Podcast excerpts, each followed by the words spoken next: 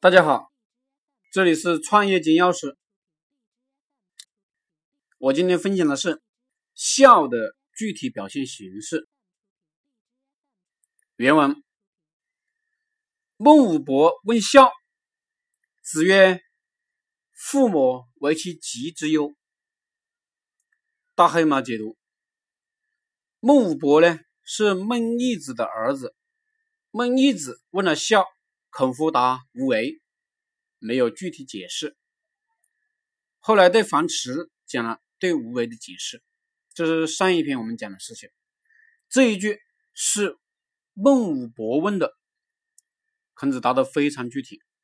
父母为其疾之忧，也就是想想父母在我们生病的时候多么忧愁那种神态心态，我们能不能做到同样的心态神态去对待父母？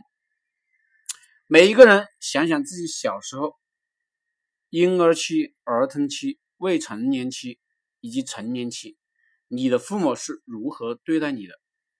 你生病了，父母有多操心？你在学校里学坏了，你在社会上混得不如意，父母又有多操心？这种心态我们体会过来，还给父母，就叫做孝了。如果继续讲具体点，就是我们小时候读书，不要让父母担心我们的成绩，我们不要让父母担心我们学坏了，比如贩毒啊、吸毒啊、赌博啊等等，嗯，不要去参与，更加不要借高利贷。现在有些学生都在借高利贷，虚荣心消费，这都是让父母担忧的人。再比如，我们找工作，能找到工作。也能把工作做好，能养活自己，能自立。不要让父母担心我们生活困难，吃不起饭，住不起房子。我们该交男女朋友，能交到合适的男女朋友；该结婚买房，能够做到结婚买房，走的是正道，不是过高头舔血的日生活。这些就是孝的具体表现形式。何谓不孝？